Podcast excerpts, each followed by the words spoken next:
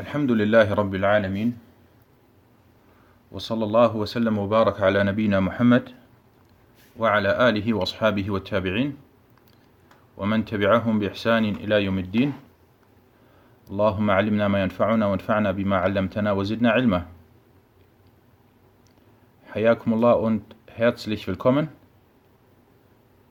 zur vierten Sitzung der Lesung und Erläuterung des Aqidah-Gedichtes Al-Ha'iyya von Al-Imam Al-Hafiz Abu Bakr ibn Abi Dawud Al-Sijistani, rahimahullah. Wir sind angekommen beim siebten Vers und wir hatten im letzten Unterricht die dritte Thematik in diesem Gedicht erläutert. Es ging da um das Ansicht oder das Sehen Allahs. Ru'yatullah, dass Allah gesehen wird. Und heute kommen inshallah einige neue Kapitel dazu. Wir werden bei vier, vier Verse lesen. Und wir machen das so wie immer. Erstmal lese ich inshallah die Verse auf Arabisch und dann auf Deutsch. Und dann gibt es zu jedem Vers die äh, Kurzerläuterung. قال المؤلف رحمه الله وليس بمولود وليس بوالد وليس له شبه تعالى المسبح er sagte, und er ist weder geboren, noch ist er ein Vater. Und ihm ist nichts gleich. Erhaben ist der Gepriesene. Diesen Vers oder dieser Vers geht auf Surah Al-Ikhlas, Surat Al-Ikhlas zurück. Das ist die drittletzte Sura im Koran, eine Sura bestehend aus vier Versen, die ihr kennt, in der Allah subhanahu wa ta'ala sagte, قُلْ هُوَ اللَّهُ أَحَدْ اللَّهُ الصَّمَدْ لَمْ يَلِدْ وَلَمْ يُولَدْ وَلَمْ يَكُنْ لَهُ كُفُوًا أَحَدْ Sag, O Muhammad, also in Klammern, sag, O Muhammad, er ist Allah, einer, Allah der Überlegene, er hat nicht gezeugt und ist nicht gezeugt worden und niemand ist ihm gleich.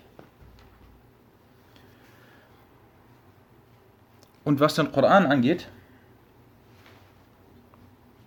so kann man die Verse des Korans in drei Bereiche aufteilen. Und jeden Vers, den du liest, so wird er einem dieser drei Teile oder einem dieser drei Arten zugeschrieben. Erstens Verse, die mit dem Tawhid zu tun haben, die mit dem Monotheismus Allahs, mit der Einheit Allahs, mit der Anbetung Allahs, mit dem Verbot des Götzendienst zurück, äh, zu tun haben. Das ist die erste Form. Wo es also um den Tawhid geht oder wo es um das Gegenteil davon geht. Die Warnung, die Warnung vor dem Schirk oder die Anbetung Allahs. Kurz gesagt, At-Tawhid, damit wir uns das leichter merken können. Die zweite Art der Verse, Verse, in denen es um und diese erste Art, von diese erste Art fast in jeder Sura, man kann sagen in jeder Sura des, oder in fast jeder Sura des Korans wird über den Tawhid gesprochen. Und manche Gelehrte sagten sogar, der Koran ist von, von Anfang bis zum Ende oder er geht vom Anfang bis zum Ende, geht es nur um den Tawhid. Geht es hauptsächlich immer um den Tawhid. Dann die zweite Art der Verse. Verse, die mit den Regeln oder den Geboten zu tun haben. Mit Befehlen oder Anordnungen oder mit Verboten. Das Gebet, die Zakah, das Fasten, die Pilgerfahrt, die Waschung, die Heirat, die Scheidung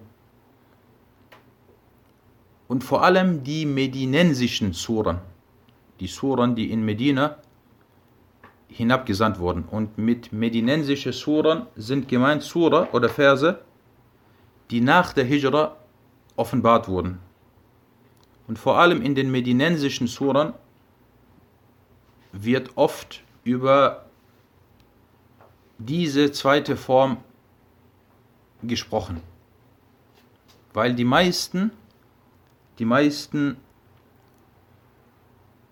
Gebote, wenn man das so nennen möchte, die meisten Pflicht, Pflichten und Gebote wurden erst nach der Hijra zur Pflicht.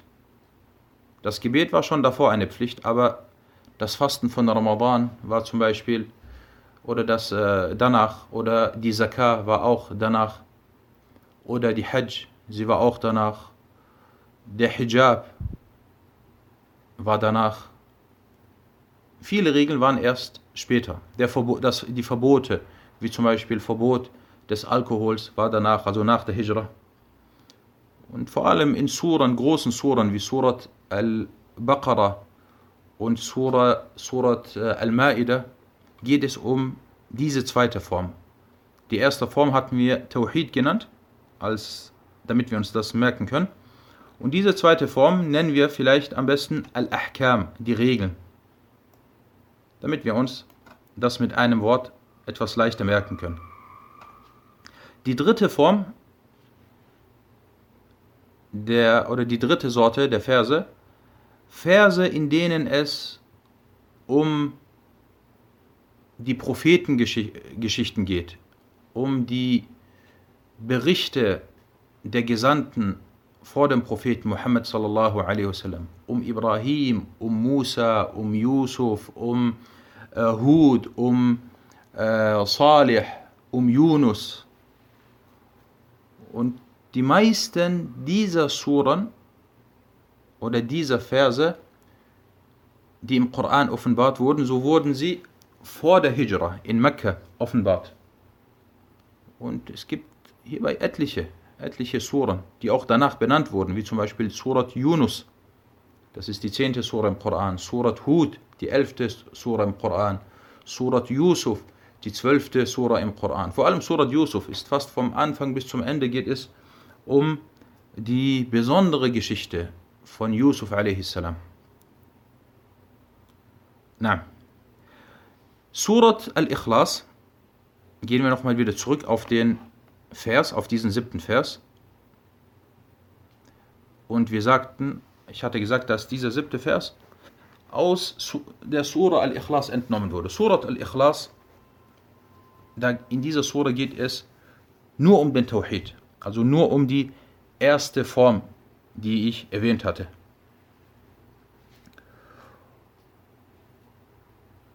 Und die Vorzüge dieser Sura sind zahlreich.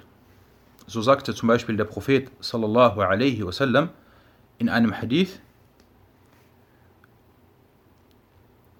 أيعجز أحدكم أن يقرأ ثلث القرآن في ليلة Ist etwa einer von euch nicht in der Lage, unfähig, einen Drittel des Koran in einer Nacht zu rezitieren, das sagte er zu den Sahaba. Und ein Drittel vom Koran, das ist viel.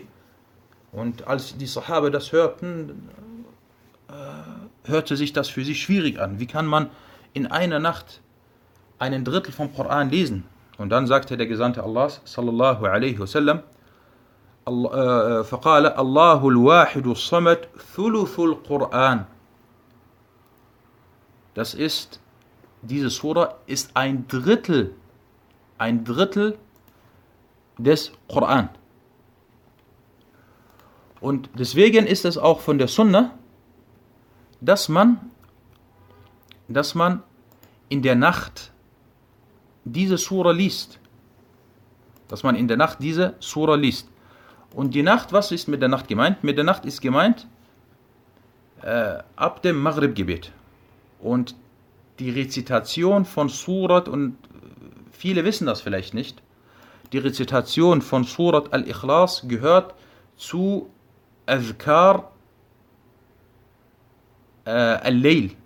Es gibt Azkar, die man am Morgen sagt. Dann gibt es Azkar, die man, äh, die man äh, am Abend sagt. Und es gibt Azkar, die man in der Nacht sagt. Zu den Azkar, die man in der Nacht sagt, gehört, gehört Surat al-Ikhlas, dass man diese Surah einmal nachts liest. Und es gibt weitere, weitere, weitere Vorzüge dieser Surah. Diesen Hadith, den ich erwähnt hatte, der wurde von Al-Bukhari überliefert. In einem anderen Hadith sagte der Prophet sallallahu alaihi wasallam zu einem Sahabi, äh, zu den Sahaba, أقرأ عليكم ثلث القرآن ألا إنها تعدل ثلث القرآن Er sagte, ich rezitiere euch einen Drittel des Koran. Sicherlich oder wahrlich, er ist wie ein Drittel des Koran. Und damit meinte er Surat al-Ikhlas. Und sie wurde Ikhlas genannt. Ikhlas könnte man vielleicht mit Aufrichtigkeit oder reine Aufrichtigkeit am besten übersetzen, weil es in dieser Sura nur um den Tawhid geht. Und diese Sura beinhaltet eine Bestätigung und eine Verneinung. So sagte Allah in, dieser Sura: Qul huwallahu ahad, Allahu samad. Sag, O Muhammad, er ist Allah einer, Allah der Überlegene. Diese zwei Verse, die ersten zwei Verse, sind eine Bestätigung. Sind eine Bestätigung, eine Ithbat. Und dann sagte er im dritten und im vierten Vers, Lam yalid wa lam yulad wa lam yakul lahu kufuwan ahad. Er ist nicht gezeugt und ist nicht gezeugt worden und niemand ist ihm jemals gleich oder niemand ist ihm gleich. Diese zwei letzten Verse sind eine Verneinung. Es wird hier die, der Mangel verneint, dass Allah ein Kind hat oder dass Allah äh, gezeugt bzw. gezeugt hat oder gezeugt äh, wurde. Und dies, dass Allah subhanahu wa ta'ala nicht gezeugt hat, ist eine Widerlegung von drei irregegangenen Gruppierungen oder drei irregegangenen Sekten. Zum einen eine Widerlegung der Christen, der Nasara, die behaupteten, dass Allah einen Sohn hätte, der Al-Masih ist. Sie sagten, Isa a.s. sei der Sohn Allahs. Und äh, dies hat Isa a.s. selbst verneint im Koran. So sagte er, قال إني عبد الله آتاني الكتاب وجعلني نبيا Er sagte, wahrlich, ich bin der Diener Allahs. Er gab mir das Buch und machte mich zum Propheten. Und Isa a.s., Allah hat ihn im Alter des Kehl oder der Kuhula, hat er ihn zu sich genommen, hat er ihn empor steigen lassen in den Himmel. Und er ist nicht, wie die Christen behaupten, gekreuzigt oder gestorben. Und mit Al-Kuhula ist gemeint, das ist äh, das Alter zwischen 33 und 40 Jahren. Die Araber oder in der arabischen Sprache gibt es Bezeichnungen für jede Altersgruppe. So sagen sie zum Beispiel Aschab, der Jugendliche, ist von 15 oder ist ab dem 15. Lebensalter bis zum 33. Lebensalter wird man als Schab, als Jugendlicher bezeichnet. Dann die nächste, davor gibt es natürlich auch mehrere, mehrere Altersgruppen.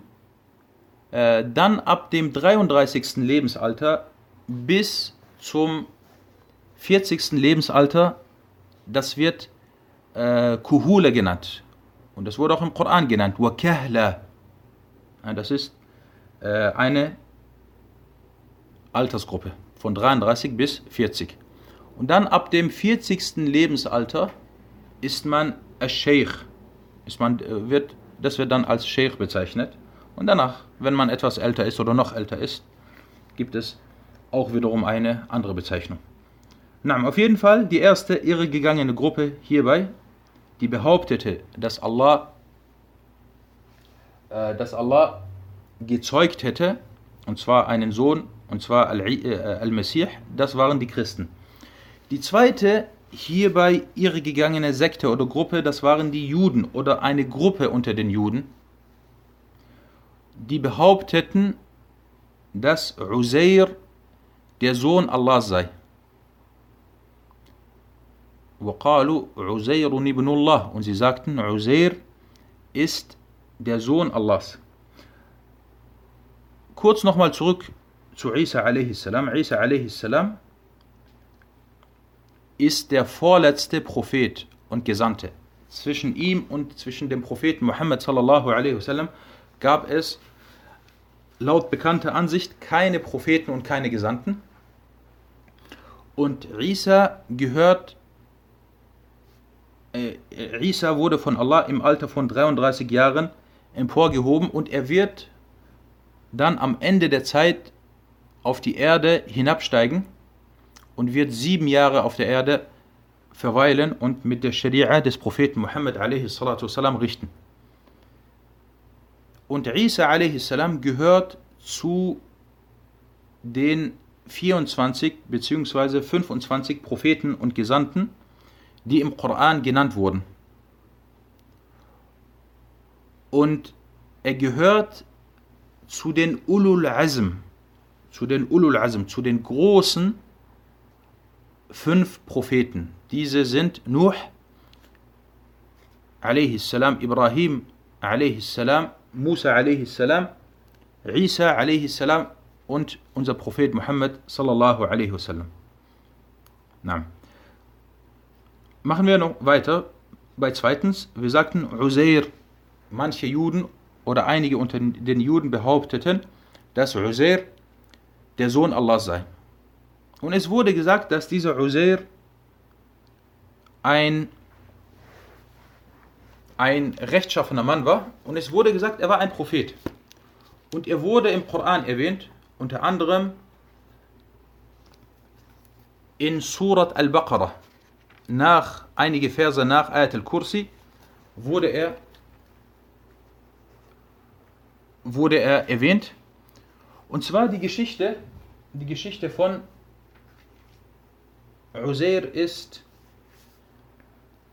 er war ein rechtschaffener Mann oder ein Prophet und er hatte er gehörte nach Musa a.s. zu den wenigen, die die Tora, die Tora auswendig hatten. Und äh, dann gab ihm Allah subhanahu wa einige, einige Wunderzeichen.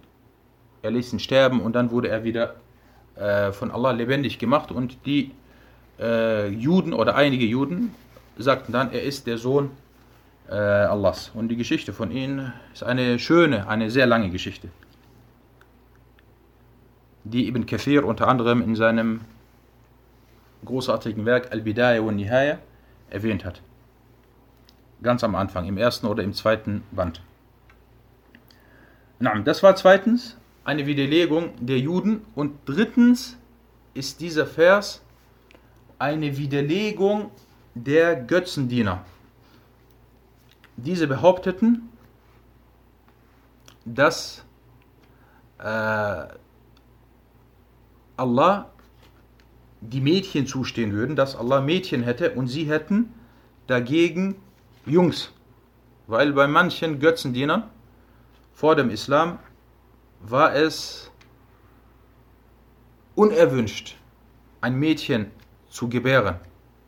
Und deswegen haben einige von ihnen, wie es im Koran auch erwähnt wurde, in unter anderem zwei Versen, haben einige von ihnen, wenn sie Mädchen auf die Welt brachten, diese lebendig, lebendig begraben.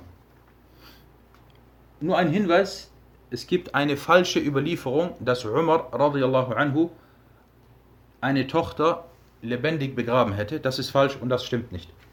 So heißt es im Koran, Amlahul banatu walakumul banun, das ist in Surat At-Tur, Vers 39. Allah sagte hier fragend, oder hat er für sich selbst die Töchter und habt ihr für euch selbst die Söhne bestimmt? Und manche unter den Mushrikun sagten, dass die Engel die Töchter Allahs seien. So wie es im Koran heißt, in Surat Al-Zukhruf, Vers 19, وَجَعَلُوا الْمَلَائِكَةَ الَّذِينَ هُمْ عِبَادُ الرَّحْمَنِ إِنَاثًا Und sie machten die Engel, die die Diener Allahs sind, zu weiblichen. Das sind diese, diese drei Sekten, die hier widerlegt wurden in diesem, äh, in diesem Teil des äh, Verses, sprich also die Christen, die behaupteten, Al-Messih, also Isa, sei der Sohn Allahs, und einige der Juden, die sagten, Uzair sei der Sohn Allahs, und die Mushrikun, die entweder sagten, dass Allah Mädchen hätte und sie Jungs, oder dass die Engel die Töchter Allahs subhanahu wa ta'ala wa ta'ala Allahu amma yaqulu al-mushrikuna uluwa dass sie die Töchter Allahs seien. Na, kommen wir zu den nächsten Versen. Und zwar, das sind der achte und der neunte Vers, die gehören zusammen. Der Muallif, der Autor sagte, قال المؤلف وقد ينكر الجهمي هذا وعندنا بمصداق ما قلنا حديث مصرح رواه جرير عن مقال محمد فقل مثل ما قد قال في ذاك تنجح Und der Jahmi lehnt dies bereits ab. Jedoch haben wir als Bestätigung dessen, was wir gesagt haben, einen klaren und erklärenden Hadith. Diesen überlieferte Jarir von den Worten Muhammads, dann sag, o Muslim, o Sunnite, dann sag, was er in diesem Hadith sagte und du wirst dann erfolgreich sein. Diese achte und neunte Vers haben mit dem sechsten Vers zu, zu tun in dem sechsten Vers ging es um Ru'yatullah, dass Allah gesehen wird. Und das müsste man hier sich vermerken und darauf hinweisen, dass Vers Nummer 8 und Nummer 9 mit Vers Nummer 6 zu tun haben. Deswegen heißt es hier, und der Jahmi lehnt dies bereits ab. Was lehnt er ab? Er lehnt ab, dass Allah im Jenseits gesehen wird. Er lehnt ab, dass Allah im Jenseits gesehen wird. Jedoch haben wir, wir Muslime, wir haben als Bestätigung, dass Allah im Jenseits gesehen wird, einen Beweis, einen klaren und erklärenden Hadith. Das ist der Hadith, den Jarir über den Propheten Muhammad sallallahu alaihi wasallam überlieferte. Deswegen sag als Antwort für den Jahmi, was in diesem Hadith gesagt oder erwähnt wurde und du wirst dann erfolgreich sein. Naam. Dieser Hadith, auf den hatten wir im letzten oder in der letzten Sitzung kurz hingedeutet. Und zwar sagte der Prophet sallallahu alaihi wasallam wahrlich, Jarir al-Bajali, das ist Jarir al-Bajali, überlieferte, dass der Prophet sallallahu alaihi wasallam sagte, wahrlich, ihr werdet euren Herrn sehen, genauso wie ihr den Vollmond sehen werdet. Das ist ein langer Hadith. Dieser Hadith, damit wird argumentiert als Widerlegung der Jahmiyyah.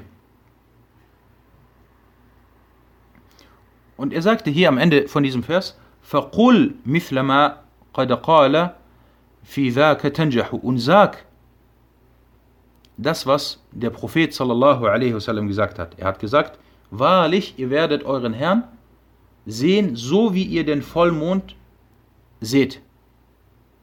Dann sagt seine Aussage, ohne ihm hierbei zu widersprechen. Na, Kommen wir zum nächsten Vers. Das ist der zehnte Vers. Und wir könnten uns jetzt notieren, dass es hier um die vierte oder um das vierte Unterkapitel geht. Und dieses Unterkapitel bezeichnen wir als die Hand oder die, die beiden Hände Allahs. Die beiden Hände Allahs. Der Muallif, قال المؤلف رحمه الله وقد ينكر الجهمي أيضا يمينه وكلتا يديه بالفواضل تنفح Und der Jahmi missbilligt und leugnet ebenfalls seine rechte Hand.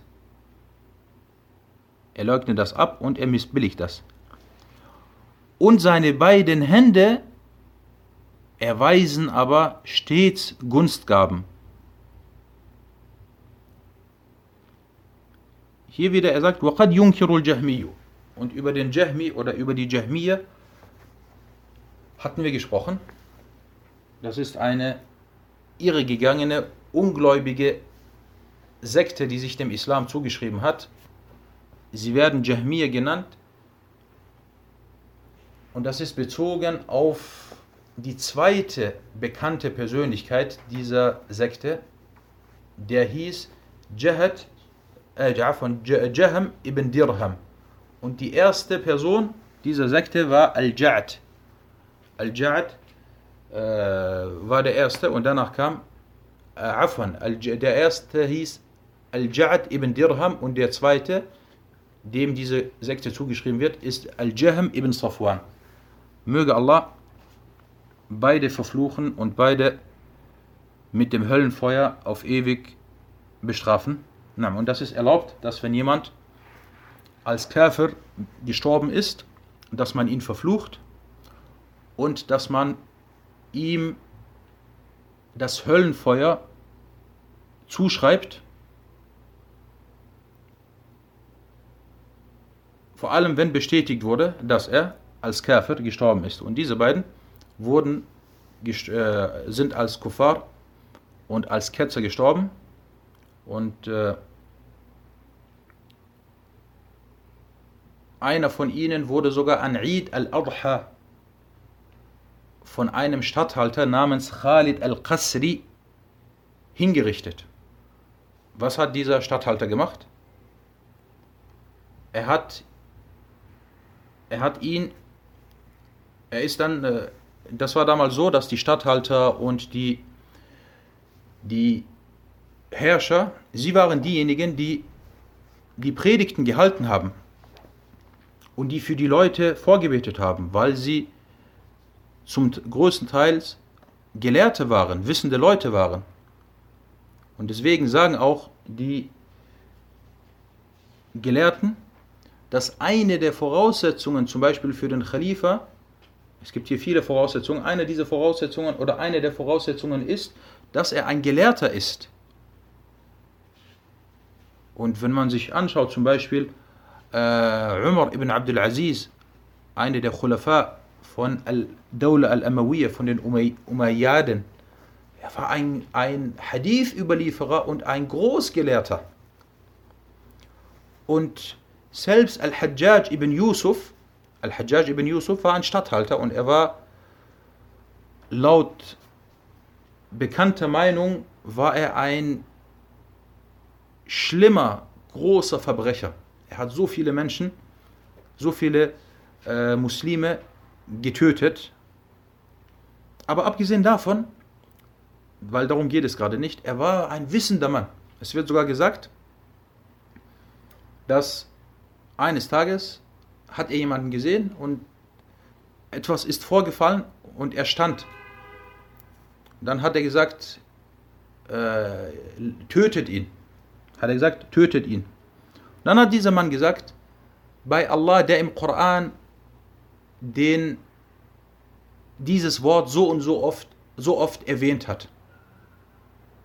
Dann hat ihn äh, Al-Hajjaj ibn Yusuf al-Thaqafi angeschaut und dann ist er zu seinem Pferd gegangen und hat sein Pferd bestiegen oder ist auf sein Pferd drauf. Dann hat er zu ihm rübergeschaut, hat gesagt, lasst ihn, weil ich habe gerade in diesen wenigen Augenblicken habe ich schnell nachgedacht und ich habe äh, ich habe äh, schnell nachgedacht und es stimmt.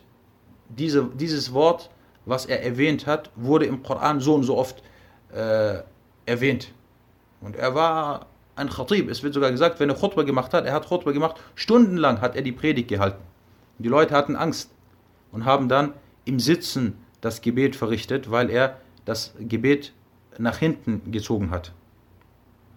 Und es gab diesen Khalid al-Qasri, um zu, äh, zu dieser, zu den Jahmir zurückzukehren. Es gab diesen Khalid al-Qasri, er ist dann zum Eid-Gebet gekommen. Und er ist nicht alleine gekommen zum Eid-Gebet, sondern er hatte mit sich, er hatte mit sich äh, Ja'ad ibn Dirham. Diesen Ja'ad ibn Dirham. Das war der erste, der die Sekte der Jahmiya oder die Lehren der Jahmiya verbreitet hat. Und er hatte ihn dann mit und dann hat er ihn unten angekettet, an seinem Mimber, an seiner Podest angekettet. Und dann hat er seine Khutbah gehalten. Und dann, nachdem er die Khutbah gehalten hat, ihr wisst beim Eid, Gebet, man betet erstmal und dann hält man die Khutbah, dann hat er gesagt, Dahu rahimakumullah, geht und bringt eure Opfergabe, schlachtet eure Schafe, fa inni فإني مضح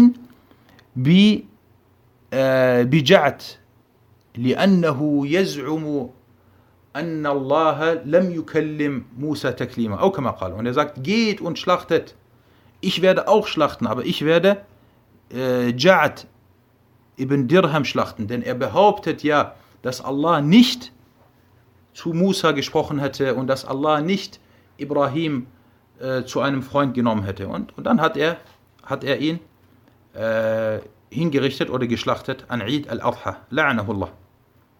Naam. Der Muallif sagte, وَقَدْ يُنْكِرُ الْجَهْمِيُّ أَيْضًا يَمِينَهُ Und der Jahmi leugnet, dass Allah gesehen wird, was wir erwähnt haben in den letzten Versen. Und er leugnet auch,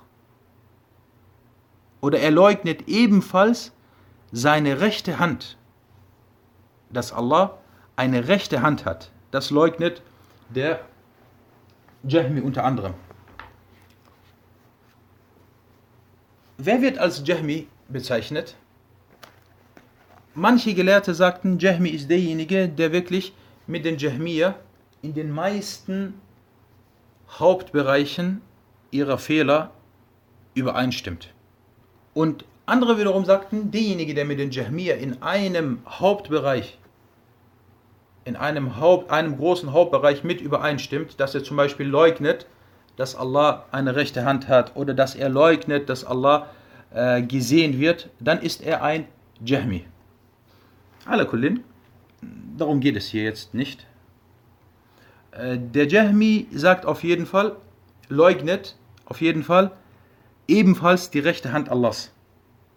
Und dieses Wort hier, waqad, dieses qad hat im, in der arabischen Sprache zwei Bedeutungen. Es wird entweder lit-tahqiq benutzt, wenn man eine Sache wirklich bestätigen will. Es ist so.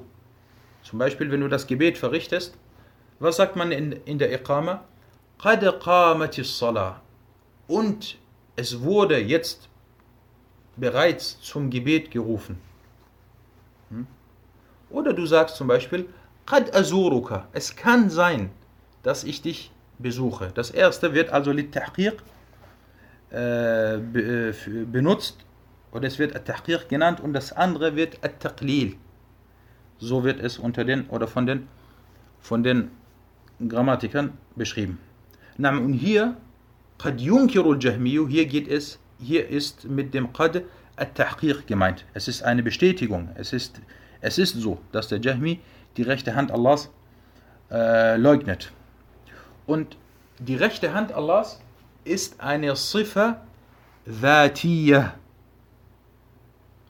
Eine Sifa Dhatiyah, also eine, eine, ein göttliches Attribut, mit dem Allah immer beschrieben wird. Die göttlichen Attribute sind zweierlei. Sifat Dhatiyah und Sifat Fi'liyah. Dhatiyah bedeutet, Allah wird immer damit beschrieben. Wir sagen, dass Allah immer zwei Hände hat oder zwei Hände hatte. Er wird immer damit beschrieben. Oder das Gesicht, das Angesicht oder das Antlitz. Dass Allah immer schon ein Gesicht hatte oder dass er immer schon zwei Füße hatte, dass er immer schon Finger hatte. Und dann gibt es Sifat, dass er immer schon allwissend war. Und dann gibt es Sifat Fi'liya, göttliche Attribute der Handlungen. Die macht er, wenn er will und wann er es will. Wie zum Beispiel äh, Al-Kalam, das Sprechen. Allah spricht, wenn er will. Er hat gesprochen und wenn er will, spricht er und er wird sprechen. Das sind Sifat äh, Fi'liya. Oder Al-Istiwa. Und dazu kommen wir inshallah im Laufe der, der nächsten Unterrichtsreihen oder der nächsten Verse. Oder in den nächsten Versen, inshallah, werden wir bald darauf zurückkommen. Die Jahmiya gehören zu den Sekten der Mu'attila. Jemand, der eine Eigenschaft oder ein göttliches Attribut Allahs leugnet oder falsch uminterpretiert, ist ein Mu'attil, wird als Mu'attil bezeichnet. Und dann gibt es auf der anderen Seite gibt es den Mushabbih, derjenige, der sagt, die Hände Allahs sind wie meine Hände. Oder das Gesicht Allahs ist wie mein Gesicht. Das ist der Mushabbih. Und beides ist falsch. Und Ahlus Sunnah wal Jama'a sind in der Mitte. Allah sagt im Koran, Nichts ist ihm gleich. Und er ist äh, allhörend und allsehend. Und Ahlus Sunnah wal Jama'a bestätigen diese göttlichen Attribute Allahs, die im Koran erwähnt wurden. Und sie sagen, sie sind so. Wenn wir sagen zwei Hände, dann meinen wir auch, dass Allah zwei Hände hat. Wenn wir sagen, Allah hat zwei Füße, dann meinen wir auch, dass er zwei Füße hat. Wenn wir sagen, Allah hat, hat Finger, dann meinen wir auch, dass er wirklich auch Finger hat. Aber wir wissen nicht, wie seine zwei Hände sind. Wir vergleichen sie nicht. Und ein Beispiel, nur damit wir das, das uns etwas besser vorstellen können. Wir haben jetzt zum Beispiel einen Elefanten und wir sagen, Elefanten haben Füße und haben Hände. Sind die Füße und die Hände des Elefants wie die Füße des Menschen oder wie die Hände des Menschen? Beides wird als Hand bezeichnet. Und er hat wirklich Hände. Oder er hat wirklich Füße. Aber sind sie wie die Füße der Menschen und die Hände der Menschen? Nein. Oder wir sagen, Allah Afon. Wir sagen, Afon. Wir sagen, ein anderes Beispiel erstmal.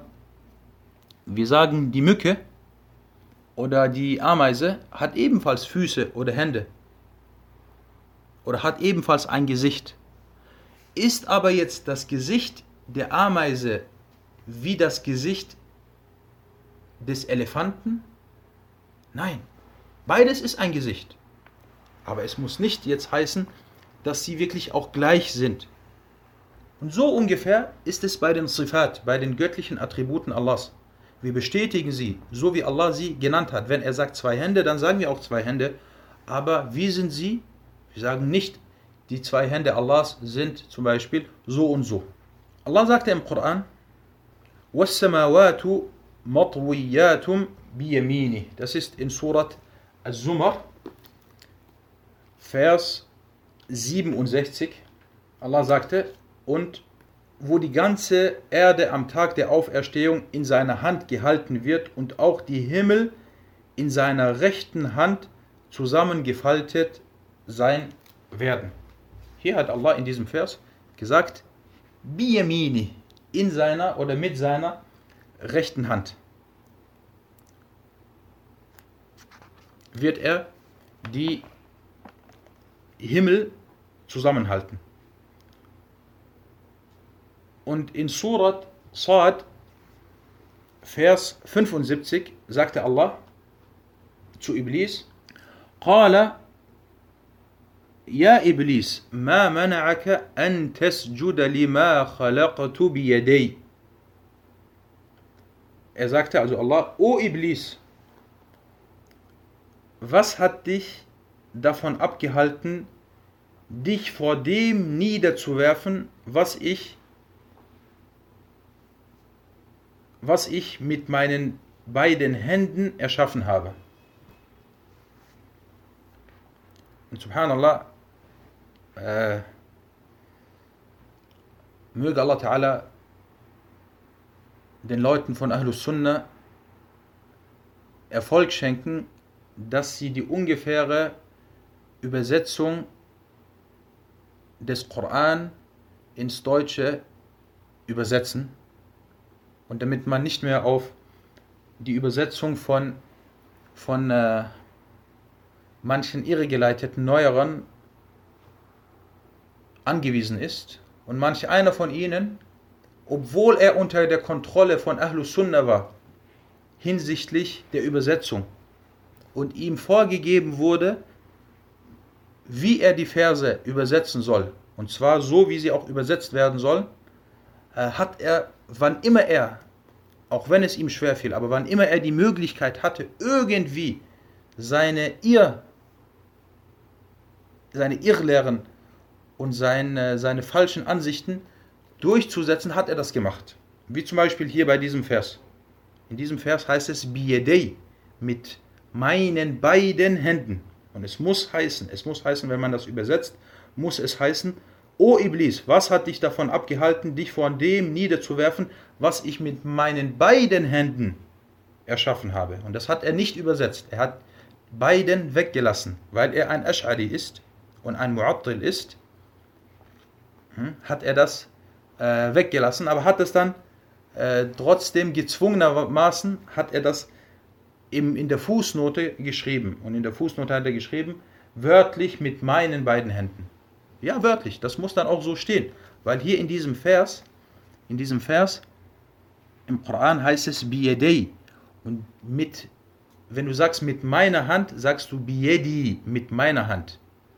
Und wenn du sagst mit biyadei, mit meinen beiden Händen. Das ist Muthanna. Das ist die Dualform, weil im Arabischen gibt es Al-Mufrad, die, die Einzahl, und es gibt Al-Muthanna, die Dualform 2, und es gibt Al-Jama'. Alles, was ab 3 ist, ist Al-Jama'. Deswegen muss das so übersetzt werden. Der Prophet sallallahu also das ist ein Vers, damit ist gemeint, dass Allah zu Iblis sagte, was hindert dich, dich vor Adam a.s. niederzuwerfen, den ich mit meinen beiden Händen erschaffen habe. Und wir merken uns diesen Vers, weil wir inshallah gleich nochmal zurückkehren werden.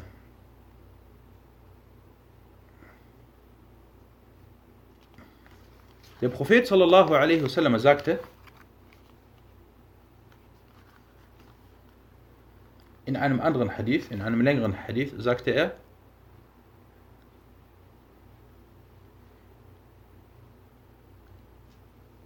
erwähnte er, قال اخترت يمين ربي وكلتا يدي ربي يمين مباركة.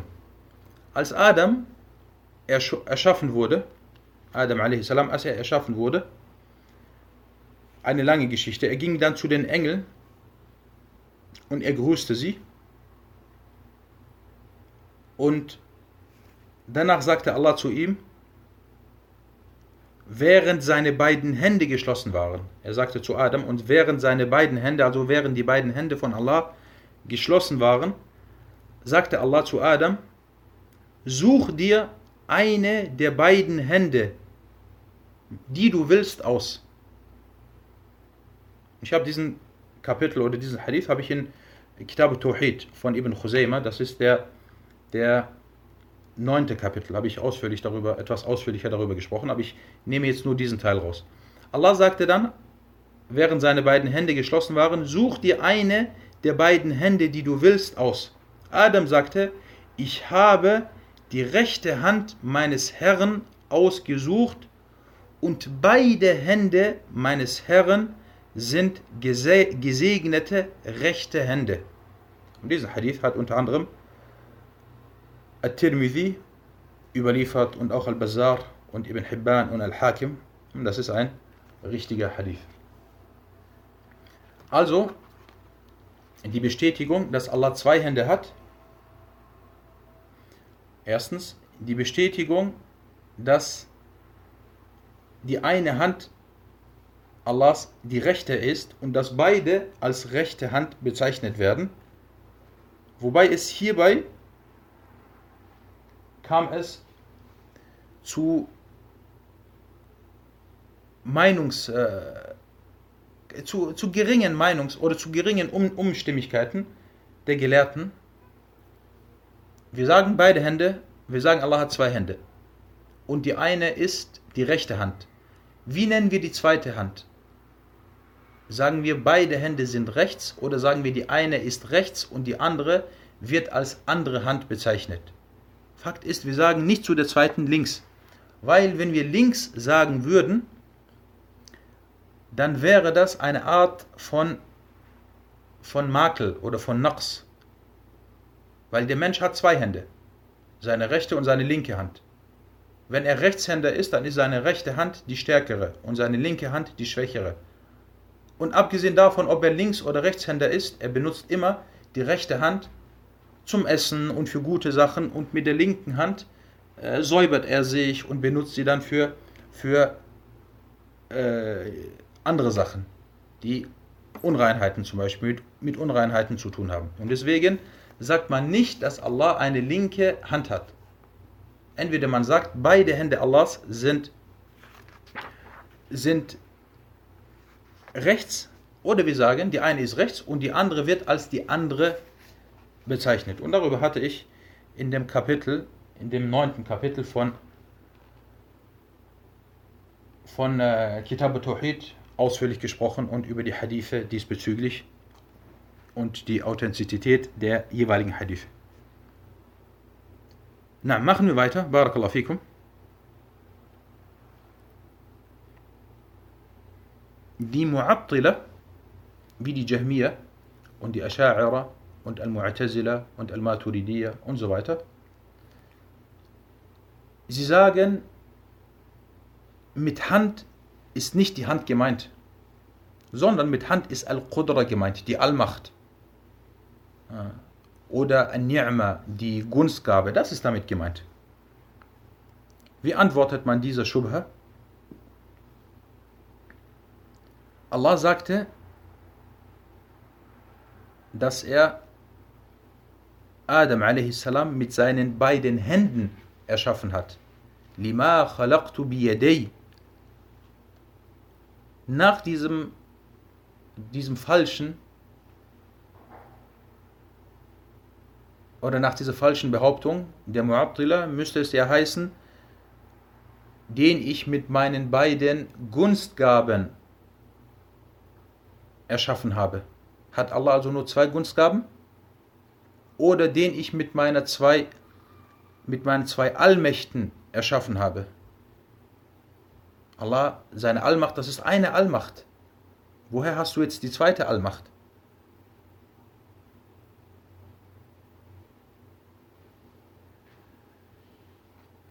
Und das ist unter anderem, das ist unter anderem eine, eine Widerlegung dieser falschen, das nennt sich, das nennt sich falscher Ta'wil, falsche Interpretation.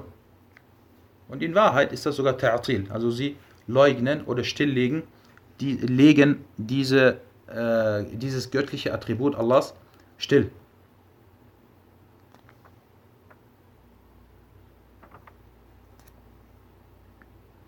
Und ebenfalls das Besondere bei Adam a.s. war, oder eine der Besonderheiten bei ihm war, dass Allah subhanahu wa ta'ala ihn mit seinen beiden Händen erschaffen hat. Wenn wir jetzt sagen, oder das, was die Mu'attila sagen, die leugnen, dass Allah zwei Hände hat, sie sagen, damit ist gemeint mit seiner Allmacht. Allah hat ihn mit seinen beiden Allmächten erschaffen. Gut, dann wo ist dann der Vorzug von Adam gegenüber den anderen Menschen? Weil alle anderen Menschen hat Allah mit seiner Allmacht erschaffen. Ohne Zweifel. Allah hat alle anderen Menschen mit seiner Allmacht erschaffen. Wenn er Adam a.s. auch mit seiner Allmacht erschaffen hat, wo ist dann der Vorzug Adams gegenüber den Menschen? Und Ahlus Sunnah wal Jama'a sagen, nein, das stimmt nicht. Allah hat Adam a.s. bevorzugt, indem er ihn unter anderem mit seinen beiden Händen erschaffen hat. Und die anderen Menschen wurden durch die Allmacht Allahs erschaffen. Und dann heißt es am Ende des Verses, وَكِلْتَا يَدَيْهِ بِالْفَوَاضِلِ تَنْفَحُ Und seine beiden Hände erweisen stets Gunstgaben. Das ist eine Widerlegung der Juden, die sagten, Yedullahi maghlula. Sie sagten in Surat Ma'idah, Vers 64,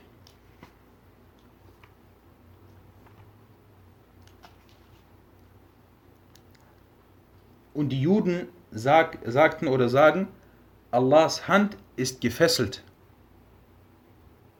Und Allah antwortete ihnen dann im gleichen Vers, er sagte, Rullat eidihim wa lu'inu bima qalu bal yadahu mabsutatan. Ihre eigenen Hände von den Juden seien gefesselt oder sollen gefesselt sein. Für das, was sie sagen. Nein, vielmehr sind seine beiden Hände weit ausgestreckt. Und auch hier hat der Übersetzer versucht, das irgendwie zu umgehen und seine Irrelehren indirekt in die Übersetzung zu bringen und hat auch hier wieder beide nicht erwähnt. Er hat geschrieben, nein, seine äh, vielmehr sind seine Hände weit ausgestreckt. Das ist falsch. Hier in diesem Vers heißt es Yedahu. Auch wieder die Muthanna-Form. Yedahu. هذا